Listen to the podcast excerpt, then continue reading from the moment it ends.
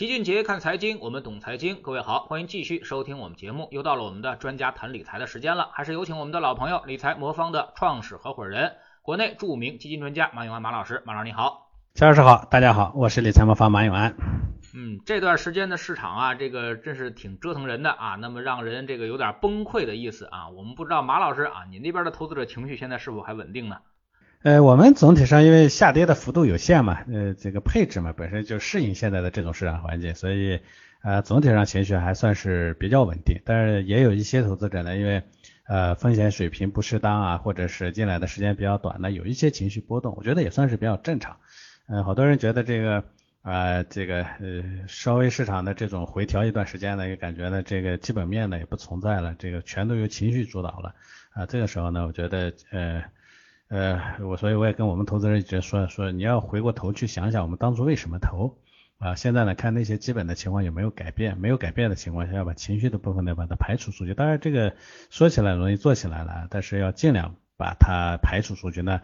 同时呢，通过这个合适的方式呢，让自己呢不要过多的受到这种情绪影响，比如说像配置的这种方式啊。所以我们的整体结构还好。嗯。那么我们说说这市场吧啊，最近这个市场跌的是挺夸张的啊，那么可以说，而且创业板昨天又跌了一个百分之五，整个现在回撤呢超过百分之二十了。那么很多人都说这个创业板已经进入了技术性的熊市啊，那么沪深三百跌幅超过了百分之十二啊，上证指数呢也是百分之十啊。那么您对于这么大的回撤来说的话，那么是不是意味着整个这个牛市结束或者是熊市开始了呢？呃，其实技术性熊市这个说法呢，是从美国借鉴来的。这个大家都知道，美股呢过去这么多年呢，经常出现技术性熊市，但是很快又从熊市里头走出来了。所以这个说法呢，听听就罢了。这个呃，核心呢，我们还是要看这个市场整个的结构啊。市场呢涨得高了，自然会有回调，但是回调呢是回头啊，还是说减中间的这个回调？这一点呢，我觉得要要要特别要。呃，好好的去思考一下。我个人呢，对这个市场的认知呢，是基本面基本的情况呢是不变的，因为有这么几个点在里头。第一个呢，就是其实整个市场的估值并不算很高啊。我们很多人呢都盯着这个创业板呢，所以创业板呢其实被杀的更厉害。但整个市场呢，只有部分股票呢是有泡沫的。呃，我们会看到呢，从市盈率的角度来看，整个市场的现在的这个市盈率，觉得截止到。二月二十二日呢是三十六倍，那现在呢大概整个市场在三十二倍左右。呃，上证指数和啊这个沪深三百啊，类似于这种啊原来的这个基准或者定盘星呢，其实只有十六倍、十七倍的样子。所以这个从啊分位的角度来说呢，它不算很高啊，低于四十四倍的历史中枢值啊，所以这是一个情况。呃，但是呢，确实存在着这个差异呢比较大的情况。但这种情况其实我们看到全世界各个市场都存在。像美国呢，这个道琼斯指数为代表的传统的基本股票呢，就跟这个纳斯达克呢之间的差别就非常非常大。纳斯达克里头呢，除了那个前五大的那些企业以外呢，跟前五大的跟后面的差别呢也非常非常大。我觉得这个在市场里头呢有分化呢也是非常正常的。但是呢，我们的基金呢在前期呢确实。啊，这个操作上呢会有些激进。我们基金的重仓前一百名的股票，啊，市盈率呢大概已经接近七十倍了，所以这个呢确实是有点高。最近呢他们遭受了比较大的这个，我一开玩笑，这个市场这个东西做错的东西呢，它是现实报的，很快呢就遭到了报复，这个也算是比较正常。啊，美国呢其实也一样，目前呢大概美国的市盈率最高的时候大概到四十五倍左右，现在呢其实还没有到那个位置。呃，所以我的总体判断呢是，估值的角度来说呢，只有部分股票呢有泡沫，而且我们还要不要忘记说，我们现在的这个估值呢，还是在去年的整个经济的下滑的环境下取得的。实际上我看了一下那个移动平均那个。呃，就是 T T M 啊，啊，这个预计到年底呢，沪深三百的 T T M 大概也就十一到十二倍啊，你说高嘛？啊，其实不算高，这是第一个。第二个呢，确实最近的这个市场呢，在风格的转换上的这个变化呢会比较大，像之前那个基金重仓的，像医药啊、白酒啊、新能源这些呢，确实价值在回归。但是呢，之前低估的像银行啊这些呢，相对来说表现就会好很多。所以这是一个。呃，那市场这个东西呢，它就跟中买一样啊，中间的这个调调仓换风格的过程呢，相对会是比较惨烈的。但你说就此来说，整个呃牛市结束了，熊市开始了，一轮牛市呢，它的决定权呢不在于啊，就是说咱们说叫什么呢？叫资金决定短期是吧？在情绪决定短期，资金决定中期，基本面决定长期。那从基本面的角度来说呢，我们现在看不到，说尤其拿拿 A 股来说，看不到一个长期的牛市被打断的这种迹象。从这个角度来说，我觉得无论是怎么样的下跌，其实对我们的投资来说，对我们的长期配置来说呢，都是都是有利的时候啊。我觉得不需要特别的恐慌。但是呢，从呃这次呢，我们个人感受特别剧烈，包括像最近呢，其实很多基金重仓股大幅下跌，我猜。有我们的新基民呢大量的赎回的原因在里头，因为我们每天看到这个开盘就跌是吧？跌的都是那些之前的基金重仓抱有的这些品种，一般情况下这被表明呢说啊基金呢在被动赎回的情况下，它在筹措资金，那所以呢我们的很多新基民呢在呃在这个在在在退出市场啊，退出市场呢这个其实对市场呢有一个被动的打击，不过这个呢我觉得这是我们成长必须要付出的代价。我觉得去年年底就是在那个。呃，易方达的那个爆款基金发行的第二天呢，我当时给我们的投资者写过一封信，啊，这个信里头呢，其实我给大家呢提了六个建议。第一个呢，我说不要买爆款；第二个呢，我说单一基金呢，呃，这个开始减仓；第三呢，我觉得合理的配置呢就是 A 股五成。如果说你是个风险是是呃水平比较高的、比较激进的投资者的话，A 股的比例是五成，美股零点五成，啊，港股呢一成。然后呢，这个黄金呢大概零点七成左右，剩余的我说都放在债券和货币上啊，这是第三个。第四个呢，我说这个呃要调整自己的目标和心态啊。最后第六点呢，我特别当时提到说，立刻马上一定要做快速的做这样的一个调整。我觉得对我们的这些呃后期进入的这些投资者来说呢，我们任何时候我们都要补上这样的一堂课。啊，这个早补啊比晚补好，因为越到后面呢，其实我们手里头放进去的钱越多，对我们来说呢杀伤越大啊，所以从这个角度来说，这种调整，无论对我们的投资者也好，还是对我们的市场来说，它都是在让它变得更健康啊。其实回过头来讲，啊，从任何任何时候呢，这种大幅下跌之后啊，这个保留在市场里头，甚至在这个时候呢，逐步开始进入的人，他最终的收益概率和收益率啊，都是比别人要高很多的。嗯。那么您觉得啊，那么这个市场现在下跌空间还有多大呢？或者说是遭遇这种恐慌之后啊，那么是不是呃很多人都担心啊，比如说再跌个百分之十，还是再跌百分之二十啊？您有没有心理底线？其实嗯，在这种啊挤兑式的这种下滑下呢，你去预测市场的点位呢是没有意义的。这一次呢，我们其实发现市场有个特殊的情况，就是历年呢这种下滑呢。呃，就到这种位置的时候，一般呢都会有特别恐慌那种资金的抛售。但我们这一次呢，其实看到恐慌的抛售有，但是呢，同时呢，其实我们也看到有进入的资金。这个呢，也不得不说，我们前期呢，呃，基金大量的发行，好多基金其实手里头还有大量的筹码，我们大概估算过，大概有七到八千亿的资金在后面等着。所以呢，我想这其实是我们这个市场，我们说会建立、会形成一个相对稳定的长牛的一个原因。大家会看到美国的市场呢，也会经常有这样的大幅下滑。但滑下来以后呢，很快它就能回来，主要就是因为机构呢，它是觉得合适了，它就会理性的进去，而不会简单的受情绪的压力呢，别人卖我也卖，我卖了别人接着卖，它会形成互相踩踏。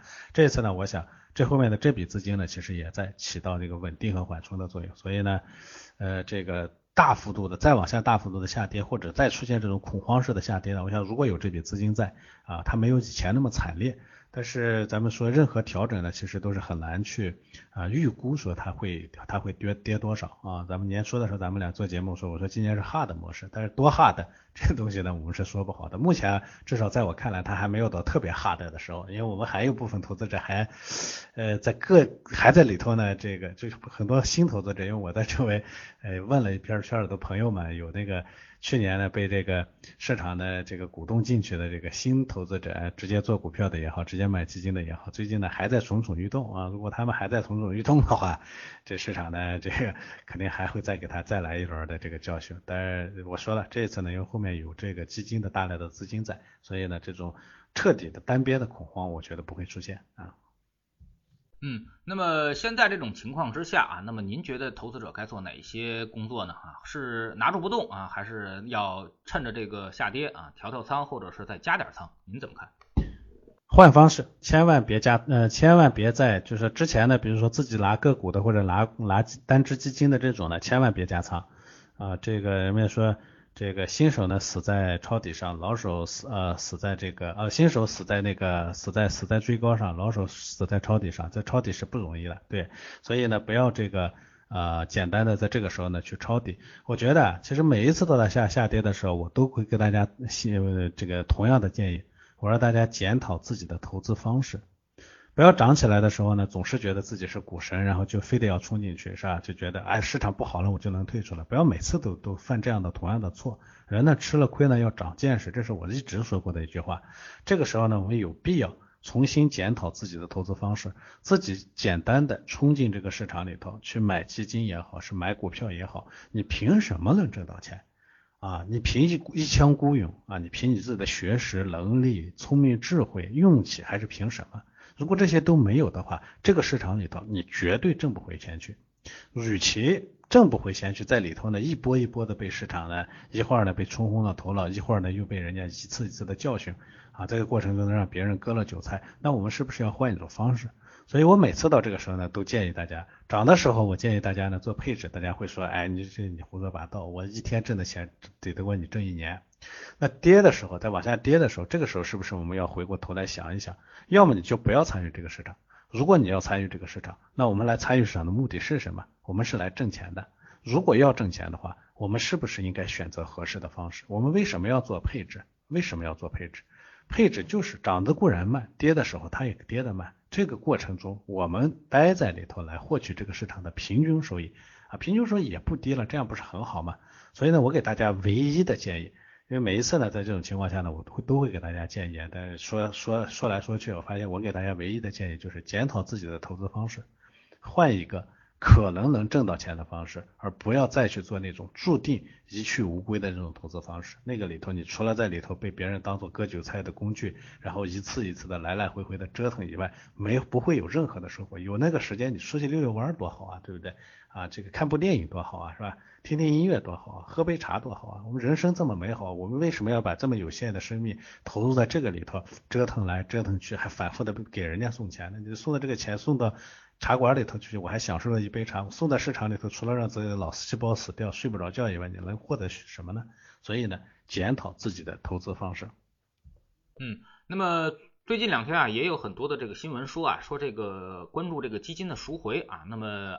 根据您啊十几年研究基金的这个经验啊，那么现在市场这种下跌，那么基金到底遭遇没遭遇到赎回潮？我想呢，这次呢，这个因为它跟前嗯前几两年的情况还不太一样啊，前几年里头呢，其实我们的基金的赎回已经比较稳定了，因为都是老基民。在里头呢，被折腾了好多次，知道这个市场的下跌的时候呢，不需要过度担心。但这一次呢，因为进来了很多新基民，尤其咱们说的这个九零后的基民、零零后的基民都冲进了这个市场，他们呢普遍还没有接受过这个市场的教育啊，也没有接受过好的这个基金投资方式的一个一个培训。当然这个事情我不怪我们的投资者，我其实在呃这两天呢，我反复的在。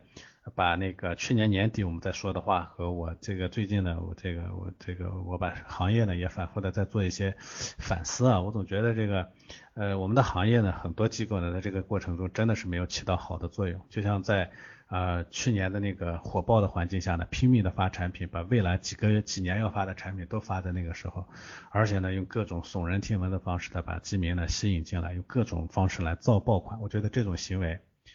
呃，说的好听一点呢，叫为了为了业务，为了自己的利益呢，忘记了自己的职责。说的难听一点呢，我就不说了。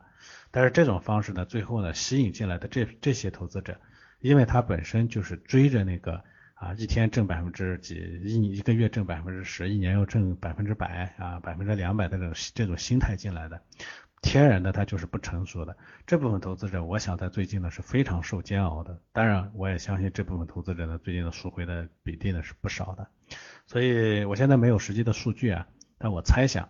啊，这个总体上的赎回量应该不小啊，尤其是这些基民的赎回量也呃不小。但我觉得我还是回过前面的前前面来的说的那个话，我觉得这个市场啊是要我们要有些敬畏，我们不能用追星，我们不能像游戏的方式呢去去，你不能用游游戏的方式对待自己的钱，我们可以用游戏的方式来对待生活中的各种美好。但是我们不能用游戏的方式对待自己的钱，因为钱是我们立身安身立命的根本，对不对？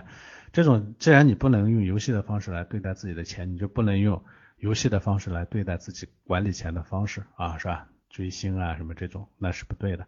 所以呃，这个赎回我觉得也是好事情。赎回以后我们冷静下来想一想。我们究竟要不要多挣点钱，要不要可靠的多挣点钱啊？如果想可靠的多挣点点点钱呢，就寻找合适的方式。如果你说我这个过程就是为了玩游戏来的，赔了我不在乎，那当然没问题。嗯，很多人呢现在把这个市场大跌的原因啊，这个很大程度的跟这个美债收益率持续上升有关啊。那么马老师不知道您怎么看啊？那么美债收益率上升会不会挤破这个整个的全球市场的这个泡沫啊？包括美国股市，也包括我们现在的这个 A 股，A 股现在似乎跌的比美国还要深啊，您怎么看？所以从这个结论上，从这个情况看看，就很清楚的能看到，美债收益率的上升呢，只是一个由头啊。全世界呢，任何一次股没有任何一次股灾呢，是因为美国国债的利率啊收益率上升了刺破的。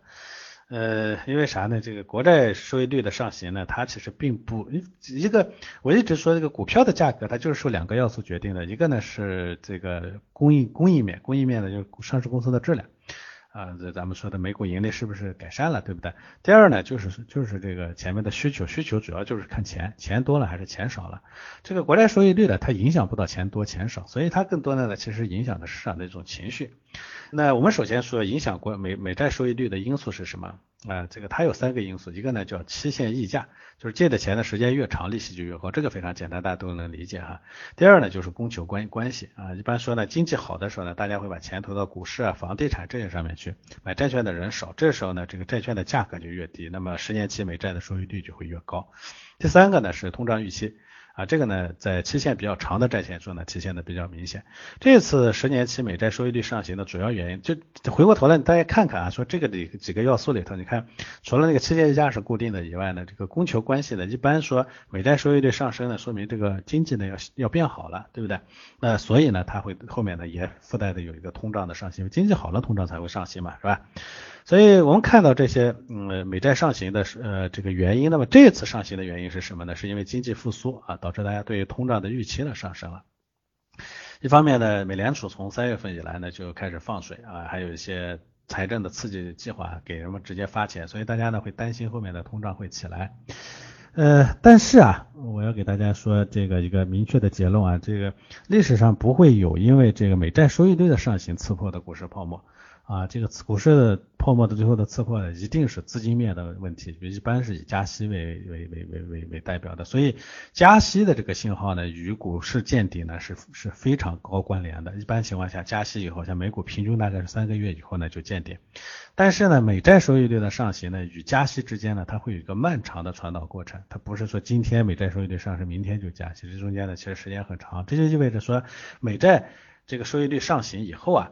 这个这个这个这个这个股票价格呢，现在正常情况下它没没有大家想象中的那么那么的火，而且甚至说是美债收益率的上行呢，对股票来说不一定还是会是坏事，反而可能应该是涨的。这个这历史上它基本上是这么一个情况，因为这个呢表明了经济呢这个经济的复苏，经济环境在变好嘛。呃，但我们现在回过头来看，我们说无论是美国的经济还是中国的经济，其实都在呃复苏的阶段。我们不能说现在是过热了。我看呃前面有那个有个经济学家呢说现在呢是滞涨期，我这个完全不认同啊。什么叫滞涨期是吧？经济全世界的这个这个预预期呢，中国呢都会在百分之八以上，美国呢也大概大概的今年在百分之六上。我们从哪见到这样的智障？我不知道这个专家对于智障的定义是怎么定义的。对，所以回过头来讲。这种情况下呢，其实美债收益率的上行呢，它只是给了呃前一段时间过度累积的这种啊收益啊，给了市场的一种心理暗示或者一种压力啊，大家猜想过一一段时间以后呢，这个通胀上行，可能资资金面呢就会就会收窄，那么这个股股价呢就会下跌。大家都知道市场是由预期决定的，这个预期呢会引起市场的动荡，它当然不会引起市场的方向的改变。过去五十年中呢，有十年期美债收益率的上涨，比如八年前的二零一三年啊，这这一年呢，美国的十年期国债收益率从一点七六呢攀升到三点零一，呃，这个国债收益率上涨的幅度呢，创下了二零零九年以来最大的幅度。这一年呢，美股和多数发达国家的股票市场甚至出现了两位数以向上的上涨。当年呢，这个道琼斯指数涨了百分之二十六点五。啊，所以你说这个中间呢，它有什么必然的联系？我觉得没什么必然的联系啊，联系呢就在人心里头，人心啊是易变的，所以我一直认为现在这个市场的这个波动还是情绪的波动，它并不是任何基本面的改善改变所引起的波动。美债收益的上行，我知道最近所有人都在谈啊，所有人都已经意识到了啊，所以开玩笑啊，这个这个所以这个资本市场的普及呢，我们中国人呢全民经济学家，大家都知道美债收益率的上行 导致市场的这个要会下滑，呃，是是不是真的呢？这显然这个这是个这是个由头啊，所以大概是这么一个观点，嗯。嗯，其实美债收益率呢，这波上涨是从去年这个八九月份就开始了啊。那么美债收益率更直观的这个表现。呃，负光负相关性更强的其实是黄金啊，美债收益率持续上行，黄金就进入熊市啊，那么这个是应该没有什么太大问题的。但是跟股市来说的话，其实也并不是像马老师说的啊，它的关系并没有那么相关性并没有那么强啊。如果你看到美债收益率上升，然后就不投资了，那么其实你去年八月份就应该清仓离开市场啊，那么显然是也是时间过早的啊。那么您怎么看这个收益率？因为周末的时候啊，这个耶伦也站出来说啊，美债收益率上行是因为经济复苏的预期强烈啊。那么也就意味着可能美国当局啊，并不认为这个收益率上行是一个什么问题啊，没准还觉得是自己的这个立功了啊，自己的这个工作体现到了效果啊。那么您觉得这个未来时期啊，那么美债是不是还要继续走高一些呢？所以其实他的判断呢，就他们这个这个表态啊，能清晰的看出来，确实他也不是太大的问题。呃，我其实要给大家理清一下这个中间的一个逻辑。呃，美债收益率的上行呢，这个是必然的，因为资金价格必然要是要要起来。这个大家都知道，资金价格呢是调整节经济周期的一个工具。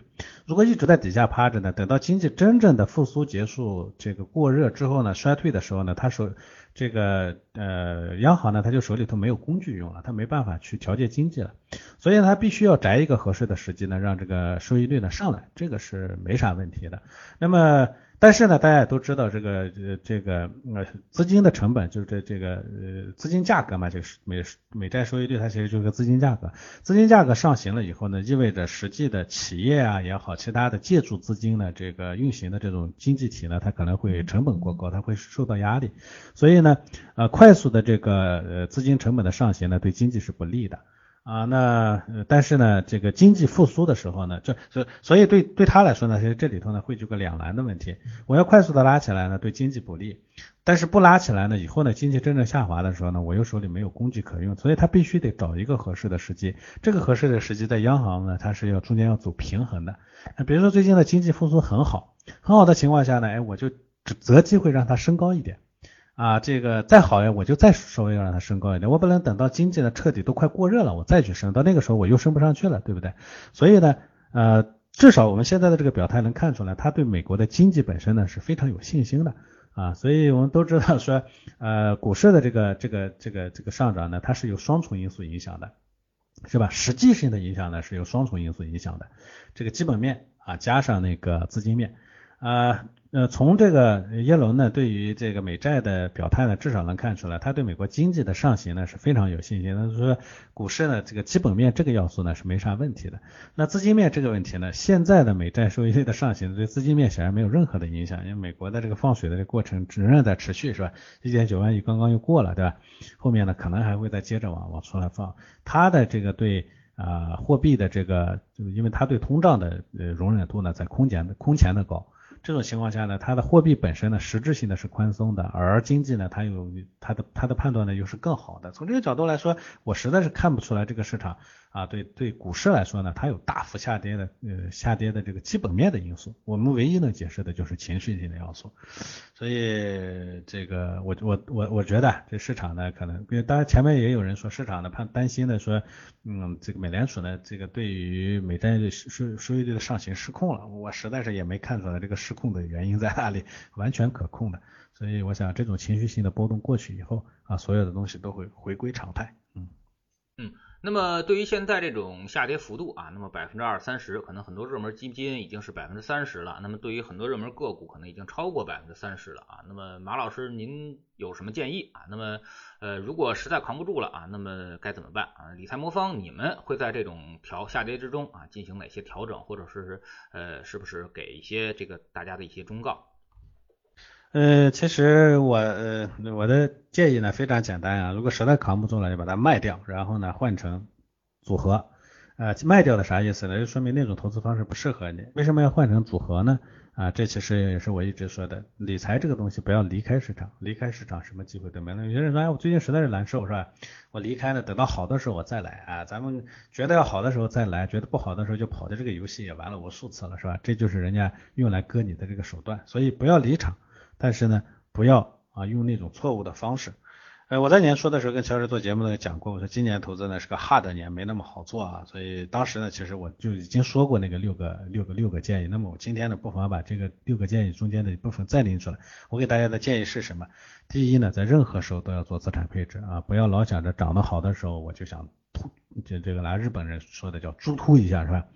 那好差的时候呢我就彻底离场是吧？呃，或者差的时候才想起配置来，任何时候都要做配置，我觉得这是第一位的要求。啊，这个第二位呢，这个呃一个配置，一个产，一个就是你做的这个理财方案适合最重要。啊，不要老看邻居家呢挣了百分之十、百分之二十、百分之三十、百分之百，啊，他赔的时候你看不见，啊，能拿到手里头的收益才是关键性的收益，啊，实际上我们大部分家庭能拿到手里头的收益呢，其实并不算很高，不会很高的。这个合理的角度来说，咱们也想一想，你凭什么拿那么高呢？对不对？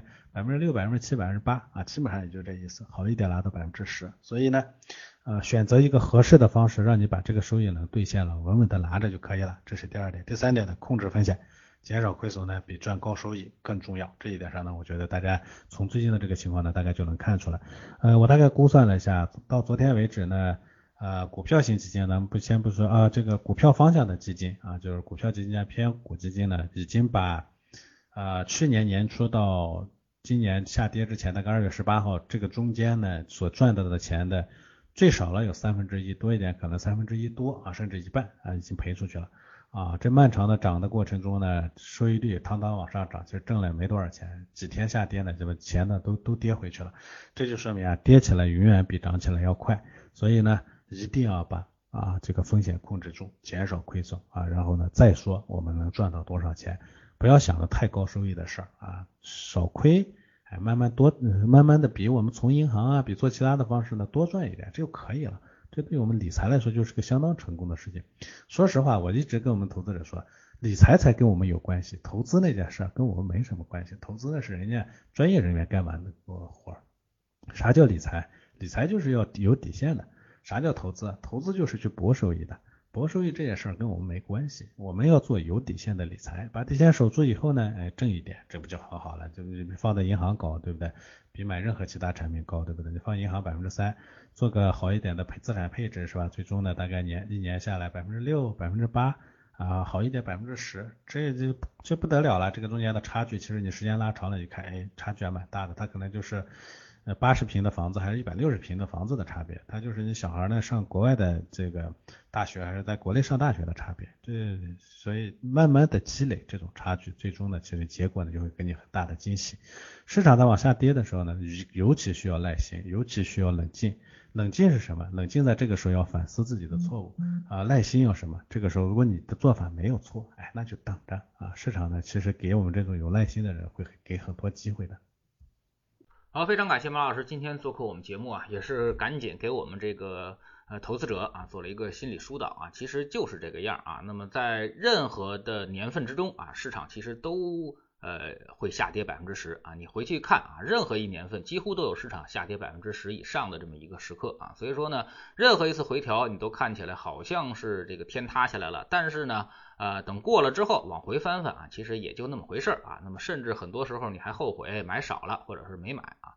老七给你举个不恰当的例子啊，就好像你有深圳一套房子啊，价值一千万啊，官方最近呢出了指导价，让你按照七百万去签合同，那么你会有啥反应呢？啊，你肯定说我的房子啊已经贬值到七百万了吗？你肯定是不会的啊，你肯定觉得这个房子可以按照七百万签合同，但是呢，我们家祖传的这个虎啸山居图啊啊，必须要按照这个打包价一块卖啊，作价三百万啊，甚至什么。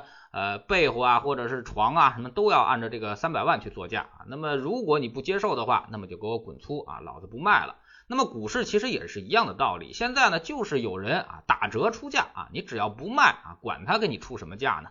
你只要不接受这个出价，可不就行了嘛啊？所以说呢，这就是一个下跌啊，那么应该有的一个一个心态表现啊。所以说这个没必要在下跌之中卖出你的这个资产啊。那么。持有，耐心持有就好。你可以翻看任何的这个呃基金产品或者是这个投资产品啊，那么之前都有这个下跌啊。比如说我们呃这个明星基金啊，那么很多基金呢其实下跌幅度超超超过百分之三十甚至百分之四十的也是比比皆是啊。但是呢你现在看啊，十五年二十倍，十五年这个呃年化百分之二十以上啊，那么这些基金也都都实现了啊。所以说呢。呃，一直拿下去啊，那么它会给你一个很好的这么一个回报的表现的啊。如果您不会通过这个资产配置的方式来投资市场，可以用理财魔方啊，那么帮您实现这个资产优化啊，让您呃不至于在下跌之中打破心理的这个心态。非常感谢马老师，再见。好的，再见。